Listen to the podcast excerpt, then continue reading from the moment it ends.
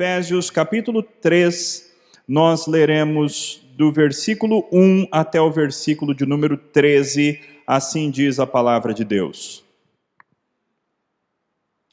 Por esta causa, eu, Paulo, sou o prisioneiro de Cristo Jesus, por amor de vós, gentios.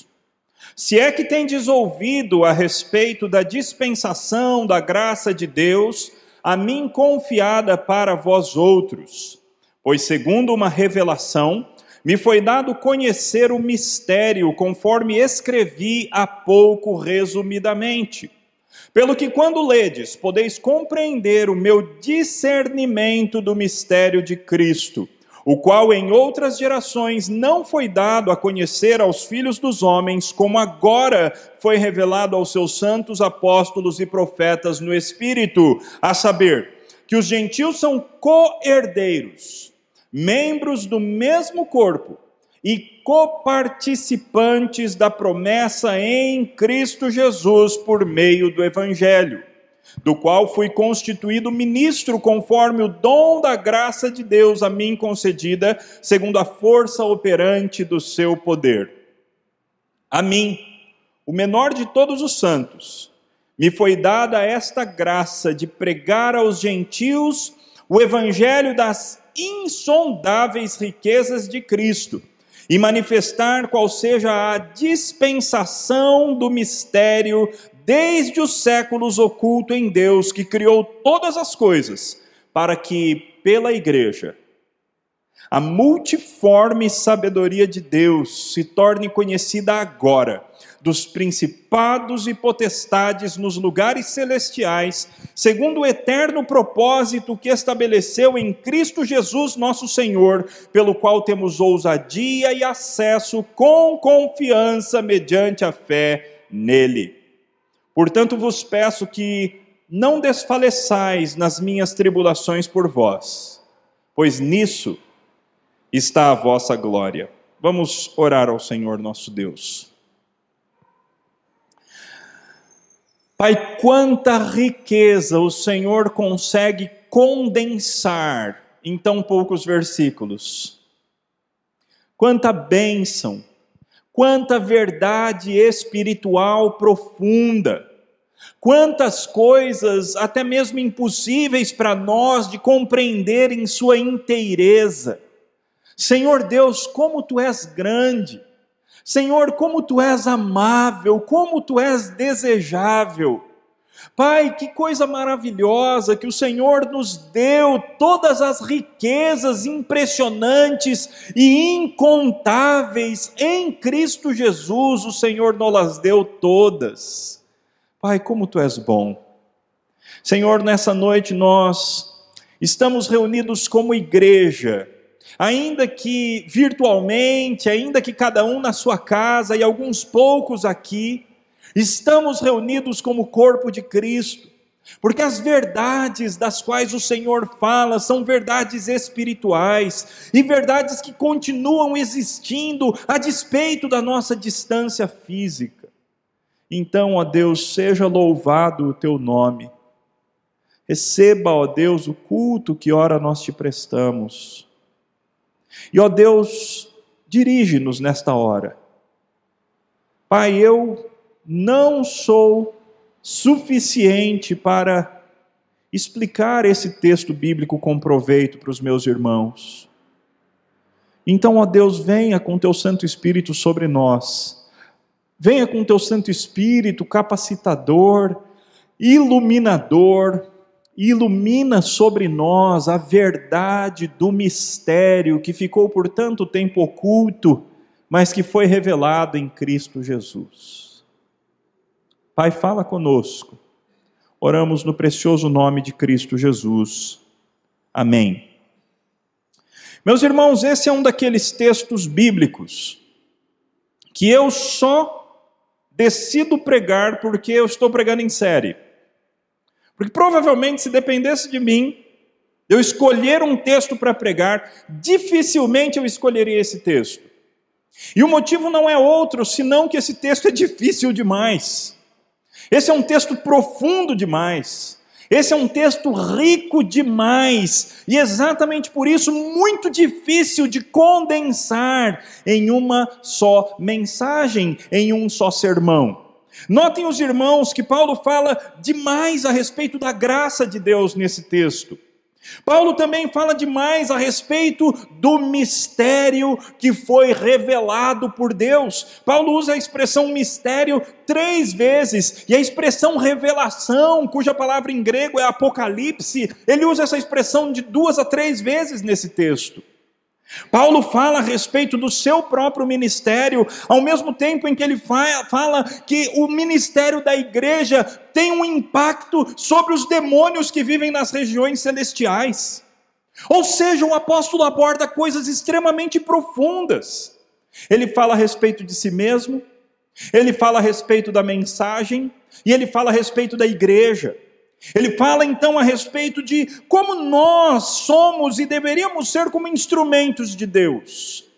E que interessante, não é, meus irmãos, que esse texto caiu exatamente no dia da instalação de dois oficiais da nossa igreja. Isso não foi planejado, isso foi algo que o próprio Deus providenciou para que acontecesse dessa forma. Então, Paulo fala a respeito de nós, seus servos, como instrumentos nas suas mãos. Paulo também fala a respeito da mensagem que nós portamos. E finalmente, então, ele fala a respeito da igreja. Vamos então, nessa ordem, abordar e nos aproximar do texto. Paulo começa dizendo assim: Por esta causa, eu, Paulo, sou o prisioneiro de Cristo Jesus. Bem, quando um texto começa desse jeito, por esta causa, então a primeira coisa que você tem que fazer é voltar para trás. Porque a causa que Paulo apresentou, Paulo apresentou no capítulo 2. E o que nós lemos no capítulo 2 é que Deus havia aberto a porta da salvação para os gentios. Deus havia feito de dois povos que se odiavam, os judeus e os gentios, aliás, de um povo e do resto do mundo, Deus os fez um só. Deus derrubou o muro da separação que havia entre eles, Deus derrubou o muro da inimizade e Deus criou um povo, um povo uno, um povo unido para a glória do seu próprio nome. Mas fazer a obra de Deus tem consequências. Então Paulo começa dizendo: por esta causa, eu, Paulo, sou o prisioneiro de Cristo Jesus, por amor de vós, os gentios. Exatamente esse seu afã, esse seu desejo, essa fidelidade ministerial do apóstolo Paulo de pregar a palavra de Deus para os gentios, conforme Jesus Cristo havia convocado para fazer, era um motivo pelo qual ele estava preso. O ano é em torno do ano 62 a 64 depois de Cristo, e Paulo está preso em Roma, na sua primeira prisão na cidade de Roma. Ele está preso por causa dos gentios. Ele está preso por causa do ministério. Ele está preso pela sua fidelidade de proclamar a palavra de Deus. É interessante porque na língua grega existe um aspecto que não é, não é possível de ver no português, mas essa expressão por esta causa, na verdade, literalmente se lê por esta graça. Por esta graça. É interessante o apóstolo usar essa expressão. Porque, na verdade, ele está considerando como graça a sua prisão. Paulo está considerando como privilégio, como graça, como prova de fidelidade a Deus, como honra o fato de poder sofrer afrontas por causa do nome de Cristo Jesus. Meus irmãos, Paulo estava em quarentena, Paulo estava preso. Mas ele não estava preso em casa, ele não estava preso numa condição de uh, tranquilidade, ele estava preso, talvez até numa casa, se for a prisão que nós temos ali no final de Atos, mas com guardas o segurando, com guardas o acompanhando o tempo todo, tendo a necessidade de que pessoas viessem cuidar dele trazer alimentos para ele, porque senão ele passaria necessidades. Meus irmãos, tantas vezes nós, talvez por causa de tudo que temos passado, temos sofrido, e é compreensível que nós soframos até certa medida, meus irmãos. Mas certamente nós podemos passar do nível do sofrimento adequado para uma situação como a qual estamos vivendo. É possível que alguns de nós estejamos tristes em demasia. É possível que alguns de nós estejamos revoltados demais com tudo que está acontecendo. É possível que alguns de nós estejamos inquietos demais, bravos demais. Paulo estava numa situação muito pior do que a nossa. Paulo estava realmente preso. E por causa da pregação do evangelho é que ele estava preso. Mas ele se considera feliz. Ele se considera abençoado. Aliás, notem no versículo 13 o que, que ele diz a respeito da sua prisão. Versículo 13: Portanto vos peço que não desfaleçais nas minhas tribulações por vós, pois nisso está a vossa glória. É muito interessante, não é? Era ele quem estava preso. Mas ele está preocupado com os efésios, de que eles ficassem preocupados demais com o fato de que ele estava preso. E na verdade, Paulo inverte todos os valores e ele diz: Sabe o que, meus irmãos? O fato de eu estar preso por amor a vocês, por fidelidade a empregar a palavra de Deus para vocês, os gentios, isso é glória para vocês. Porque isso significa que Deus se importou com vocês, gentios ao ponto de usar um instrumento e ao ponto de deixar essa pessoa até mesmo presa por pregar a palavra. Isso é por vocês. Meus irmãos, não desfaleçamos demais se estamos tendo que viver vidas diferentes nesses dias.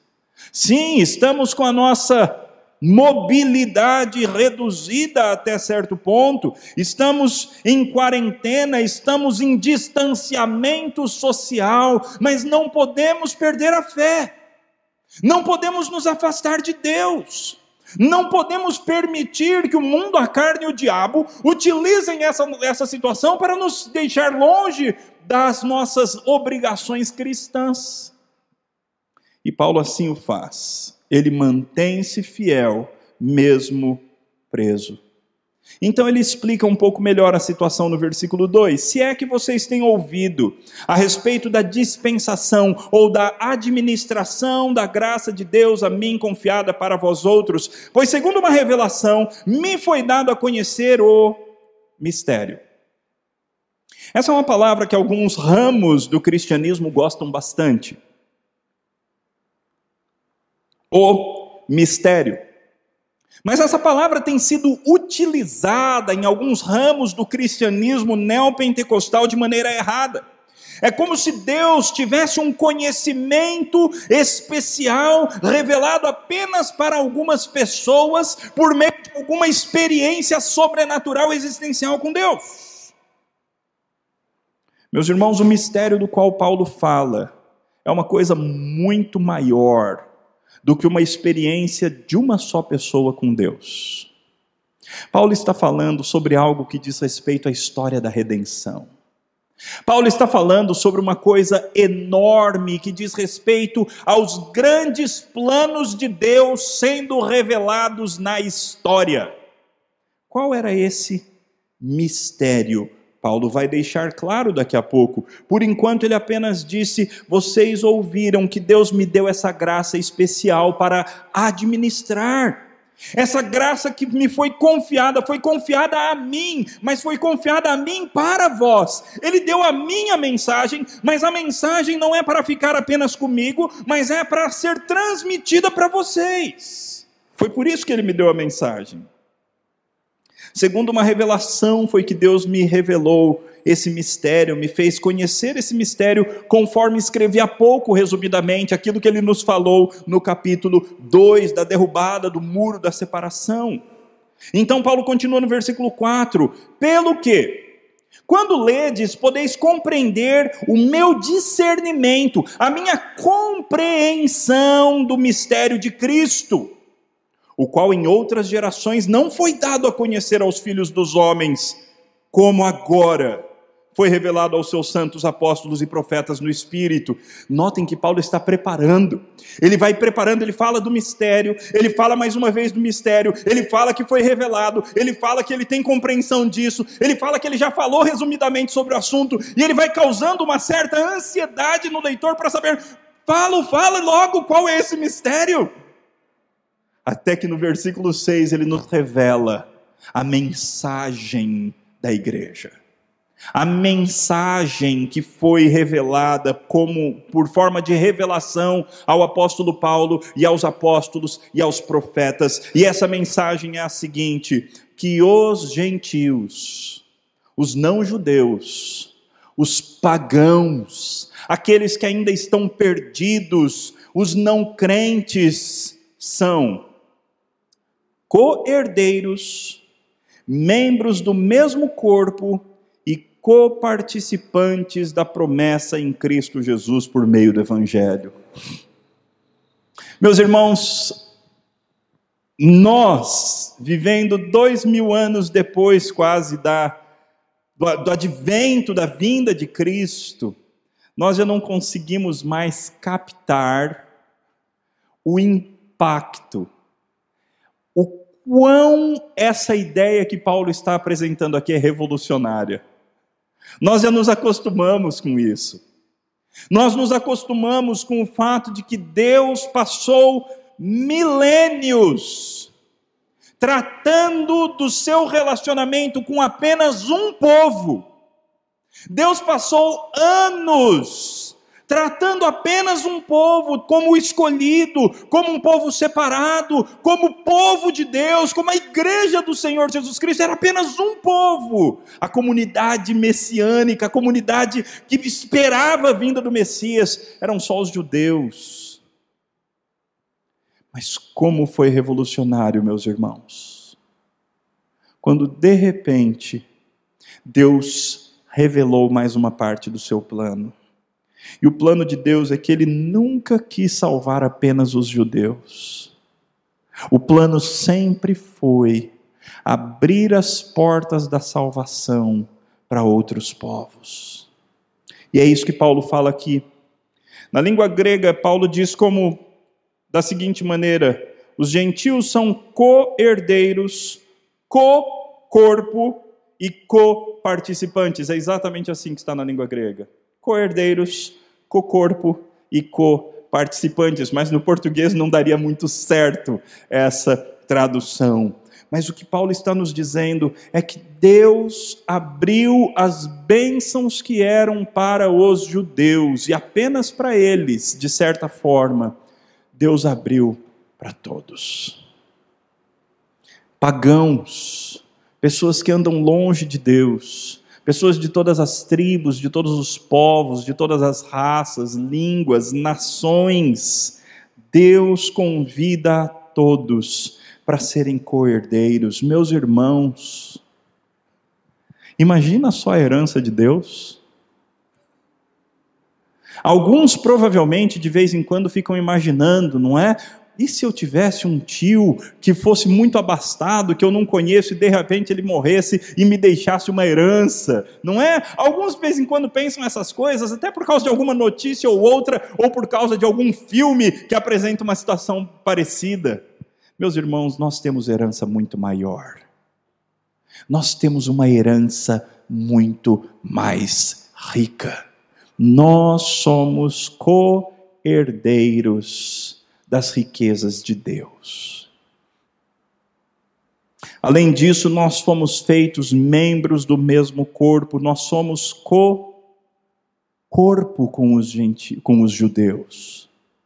Todas as promessas, todo o amor, toda a graça que nós vemos nas páginas do Antigo Testamento, toda a atenção que Deus atribuía àquele povo, todo o amor dedicado a eles, toda a paciência, toda a salvação, várias vezes, todos os milagres, tudo que Deus fez pelos judeus ao longo da história.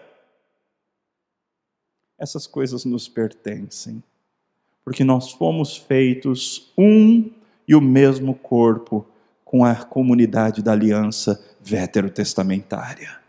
Nós somos um povo apenas. Nós fomos unidos à igreja do Antigo Testamento.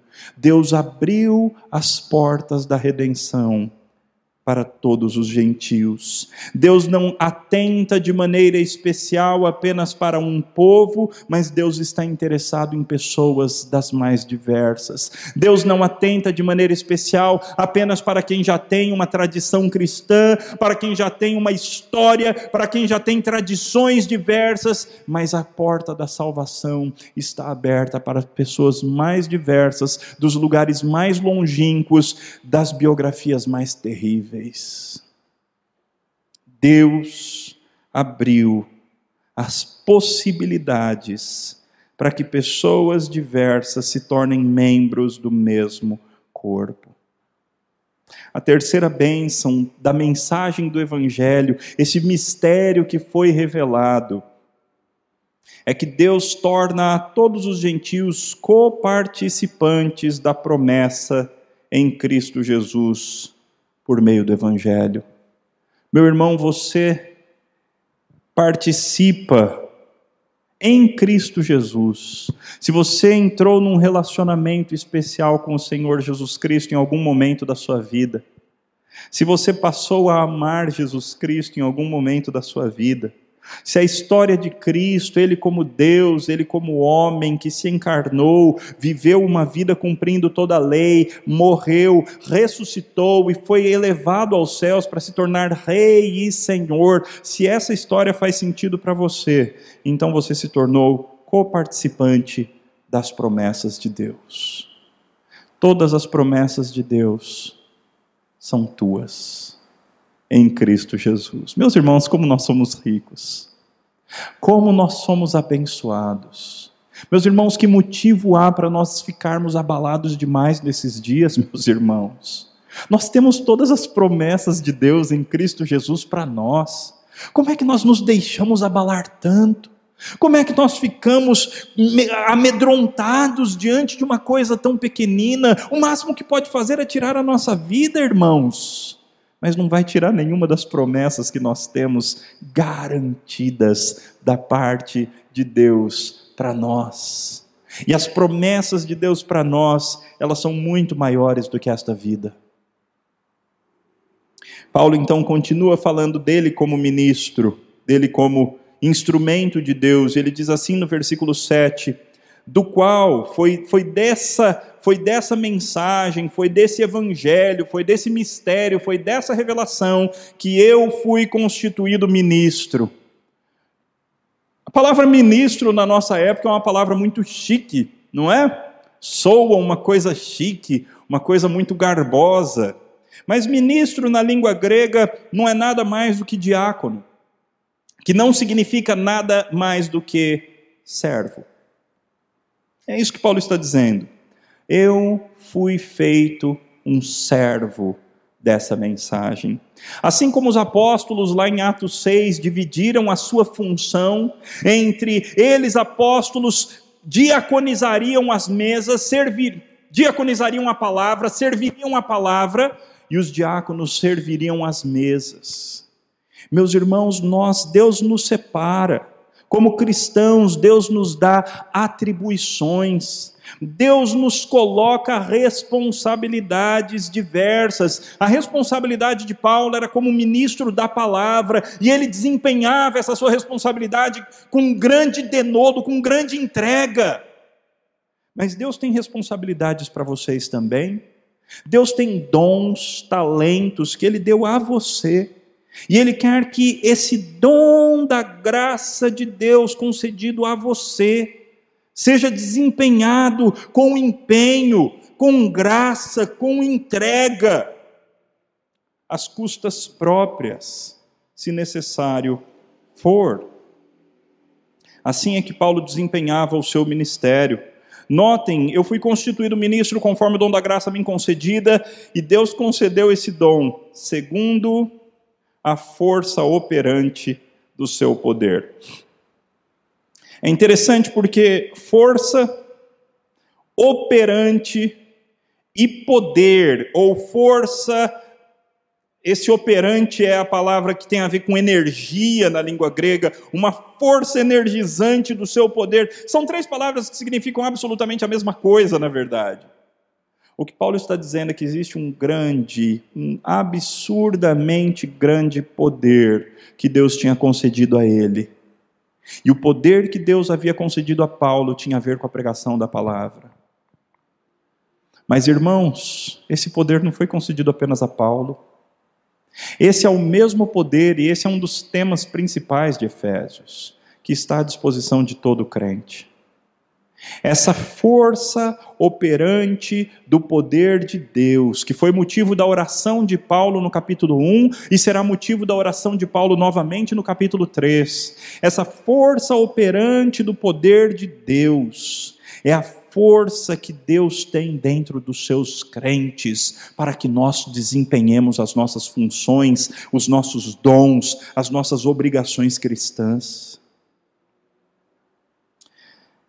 Paulo continua no versículo 8, ele diz assim: A mim, o menor de todos os santos, me foi dada esta graça de pregar aos gentios o evangelho das insondáveis riquezas de Cristo. Tem várias coisas aqui, e como eu disse, meus irmãos, é difícil pregar nesse texto porque esse texto é muito, muito rico.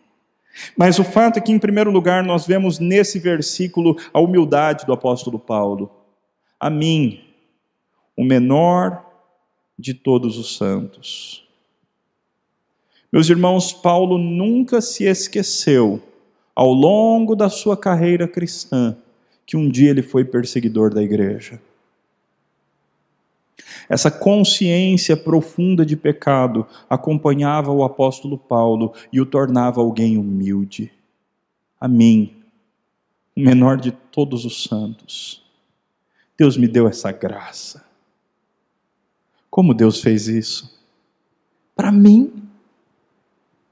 Que indigno eu era, mas ainda assim Deus deu a mim, o menor, a honra de pregar essa graça. A segunda coisa maravilhosa desse versículo é a maneira que ele define a palavra, a mensagem pregada pela igreja.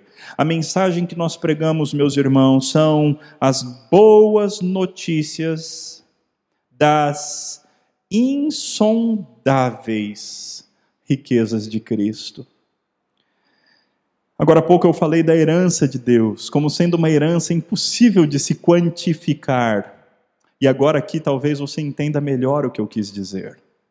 Meus irmãos, o nosso evangelho, a palavra que nós temos para pregar, ela contém riquezas insondáveis.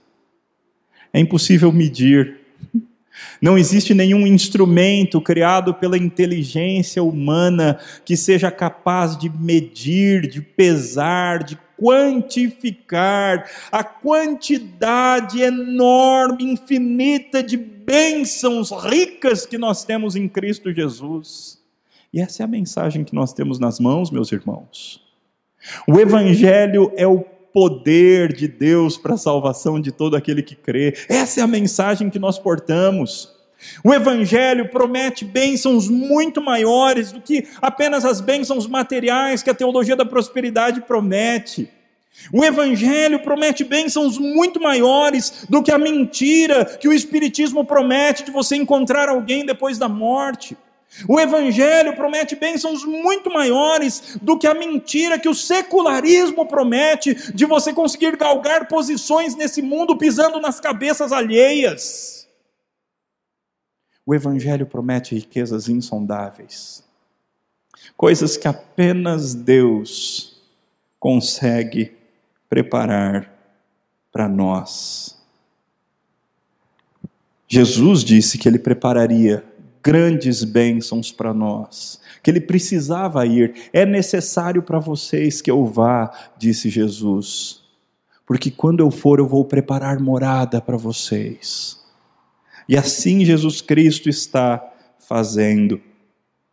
Paulo conclui a sua fala a respeito do seu da sua parte nesse ministério dizendo: A mim me foi dada a graça de pregar, e versículo 9, e de manifestar qual seja a administração, a dispensação desse mistério, literalmente no grego, a economia desse mistério, desde os séculos, oculto em Deus, o Deus que criou todas as coisas.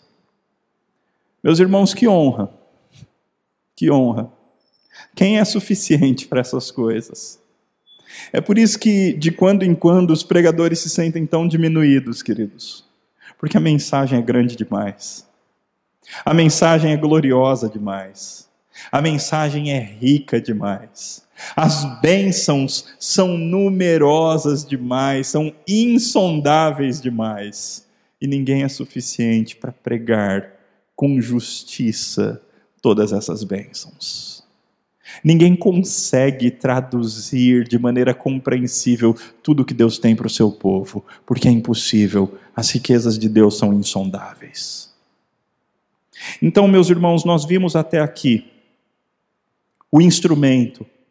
Paulo escolheu, Deus escolheu Paulo como seu instrumento. O Paulo que se dizia o menor de todos os santos, a ele Deus deu uma força, um poder, uma energia especial, uma graça, revelação, compreensão do mistério de Deus para poder encher o mundo com a boa nova do Evangelho.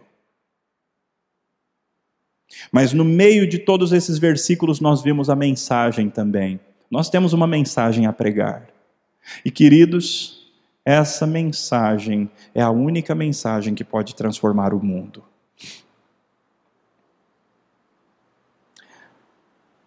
Alguns, alguns nesses dias estão tão preocupados com os avanços da ciência no que concerne ao coronavírus.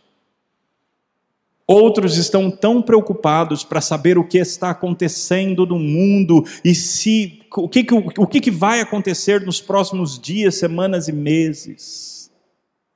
Outros estão tão preocupados com as idas e vindas políticas e as manobras que os políticos têm feito no meio de toda essa situação, sempre visando o ganho próprio.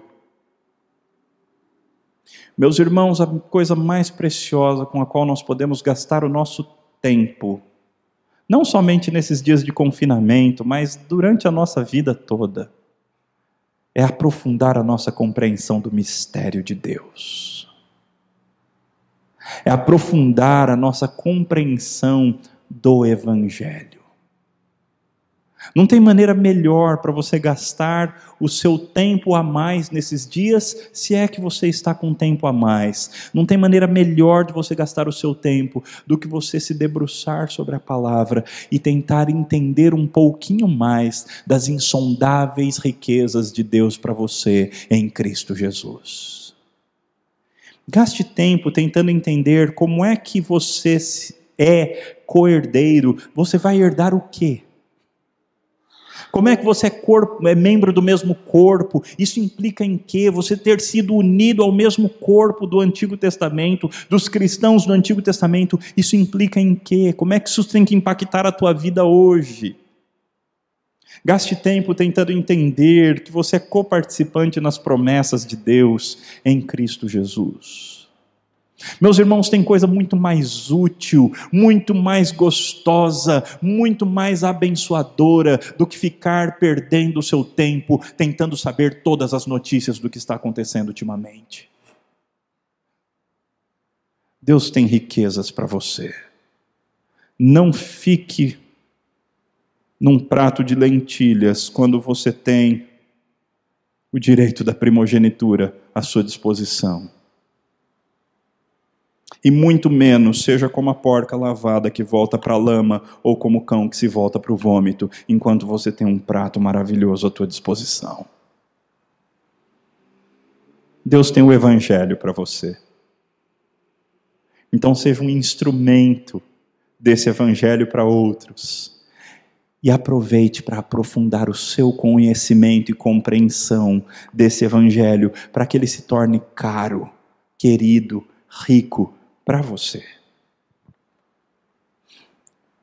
Esse mistério, meus irmãos, ele cria uma nova entidade, ou ele dá nova roupagem a uma antiga entidade, a uma antiga organização. E Paulo fala sobre ela no versículo 10. Tudo isso, então, o ministério do apóstolo e o conteúdo da pregação do apóstolo visava uma coisa. Versículo 10. Para quê? Finalidade. Para quê?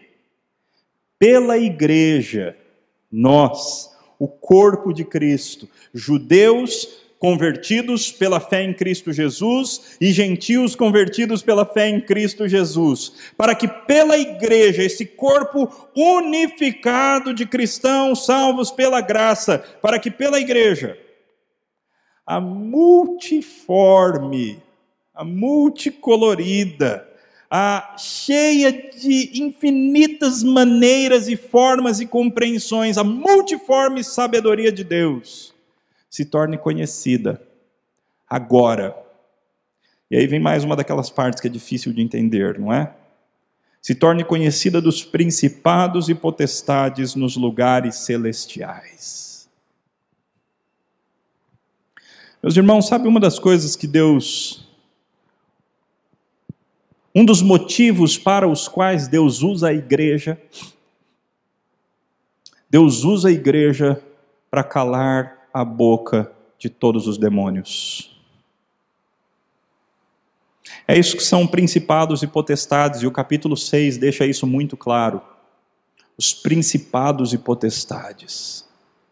A igreja, meus irmãos, é uma das armas de ataque de Deus contra as hostes do inferno. A igreja é uma das maneiras que Deus usa para demonstrar a sua sabedoria aos demônios. É mais ou menos como aconteceu com Jó. Lembram-se? O diabo chega diante de Deus e quem puxa a conversa é Deus. Isso me impressiona no texto. E aí, diabo? Você viu o meu servo Jó? Homem íntegro, reto, temente a Deus e que se desvia do mal.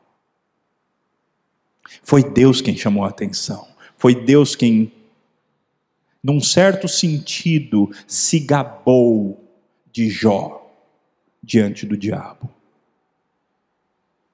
E por meio da vida de Jó, o diabo foi humilhado por Deus. E Deus continua fazendo assim por meio da igreja. Por meio da igreja, Deus demonstra aos principados e potestades a sua grande sabedoria. Não porque nós sejamos alguma coisa importante ou alguma coisa muito boa, mas porque Deus coloca a glória dele em nós, por meio do Evangelho.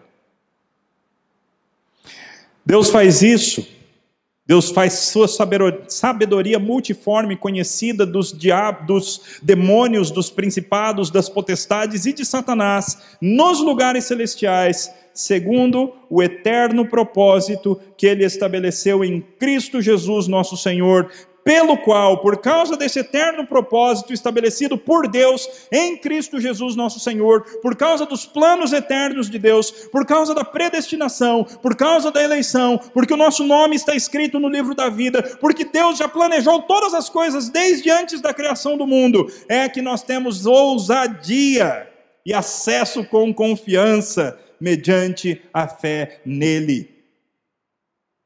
Meus irmãos, nós podemos nos aproximar de Deus. E nós podemos fazê-lo de maneira ousada, porque nós temos acesso garantido. Quando nós nos aproximamos de Deus em oração, e no momento futuro, quando nós nos aproximarmos de Deus de fato, de alguma forma físico-espiritual, meus irmãos, nós poderemos chegar sem medo, com ousadia, sabendo que o sentimento que o Pai tem por nós é o mesmo sentimento que ele tem por Cristo Jesus. O Pai te ama da maneira que ele ama o seu próprio filho. O que, que você tem que temer? O que, que nós temos que nos deixar abalar, meus irmãos? Se nós somos amados pelo Senhor do universo, dessa maneira, nós temos ousadia, devemos ter ousadia, porque temos acesso com confiança mediante a fé. Aproxime-se de Deus de maneira ousada. Nós cristãos do século 21, especialmente nós cristãos reformados, conservadores, nós somos um tanto quanto acanhados na nossa maneira de nos aproximarmos de Deus. Meus irmãos, nós temos acesso livre e podemos ser mais ousados com relação às nossas orações, com relação à nossa abordagem, com relação à nossa proximidade, com relação às nossas demonstrações de amor pelo Senhor nosso Deus.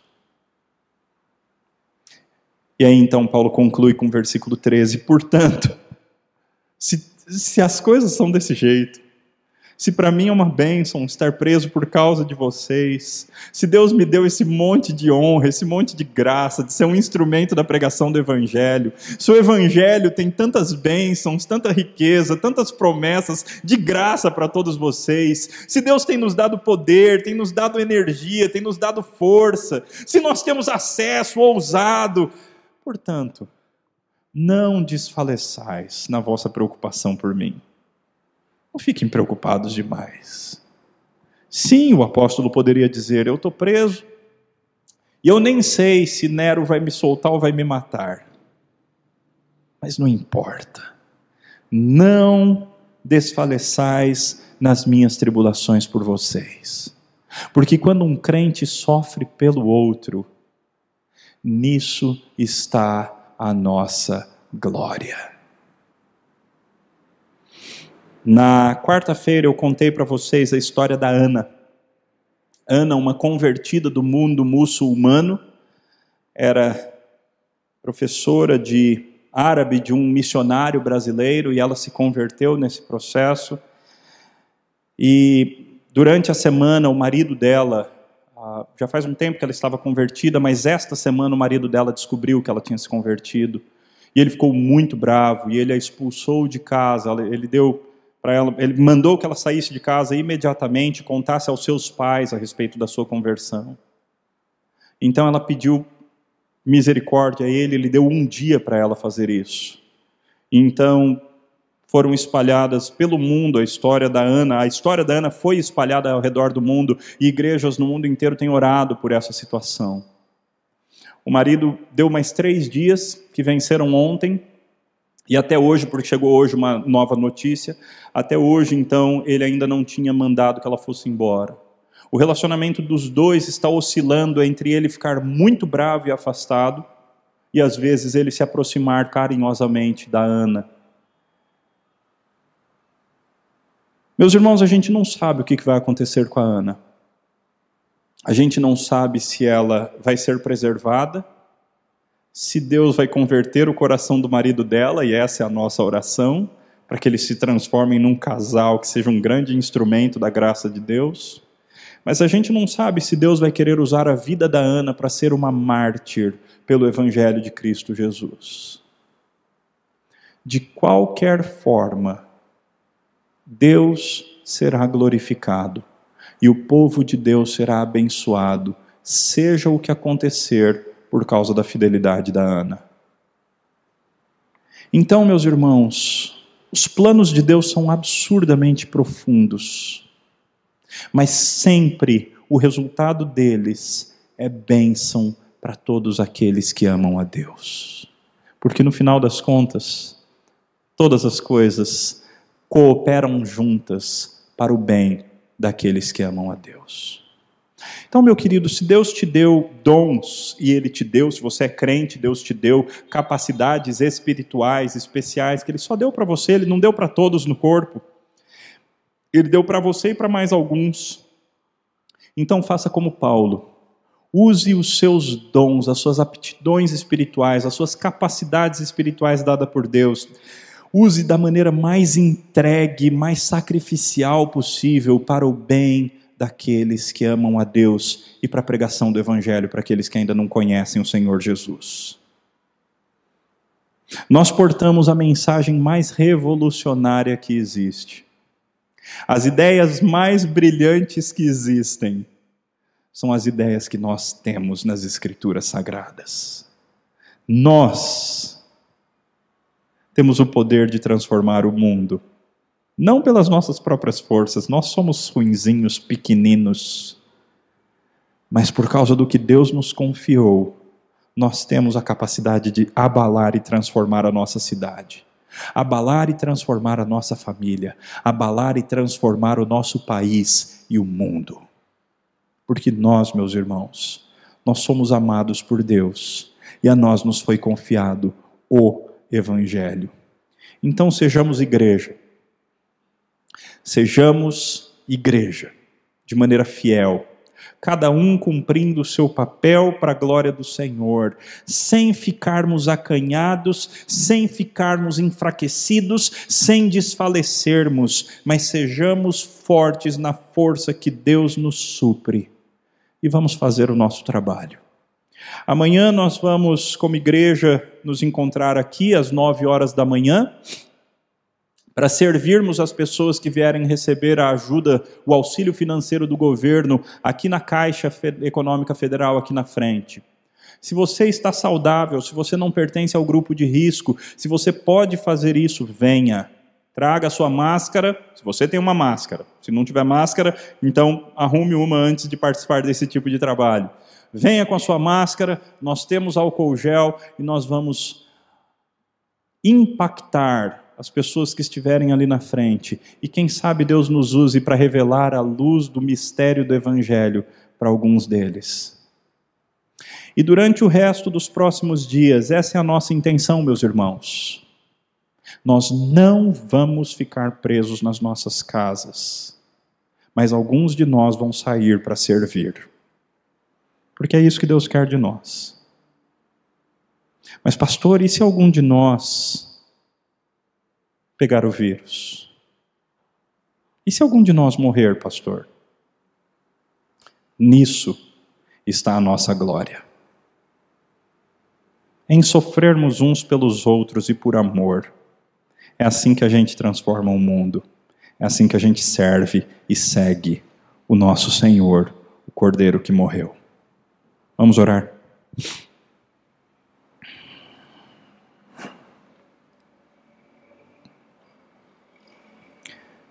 Querido Deus, nesse momento em que tantos estão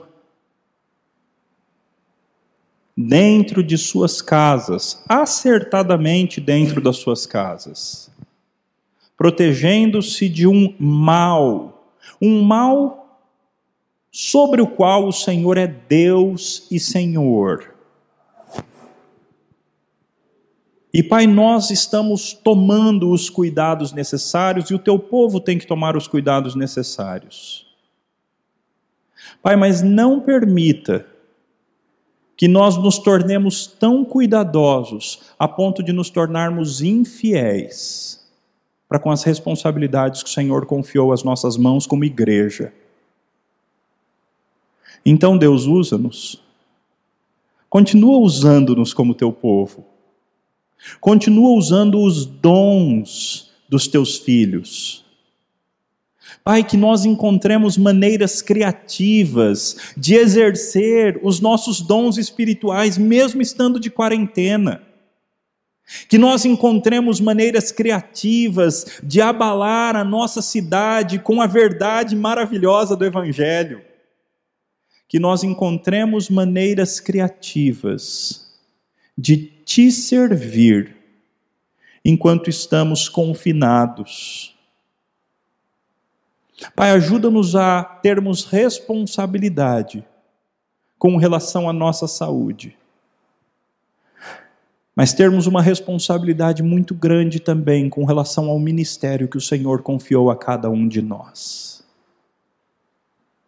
Pai, nada que não deve acontecer acontecerá com qualquer um de nós. E tudo que tem que acontecer conosco vai acontecer de qualquer forma. Então, Pai, ajuda-nos a sermos fiéis ao Senhor, mesmo no meio de tudo que está acontecendo. Que sejamos cuidadosos, sábios, que preservemos a vida, a nossa e a de outros, mas que, na medida do possível e com a sabedoria provida pelo Teu Espírito, saibamos aproveitar as oportunidades que o Senhor mesmo nos está dando. Oramos no nome precioso de Cristo Jesus. Amém.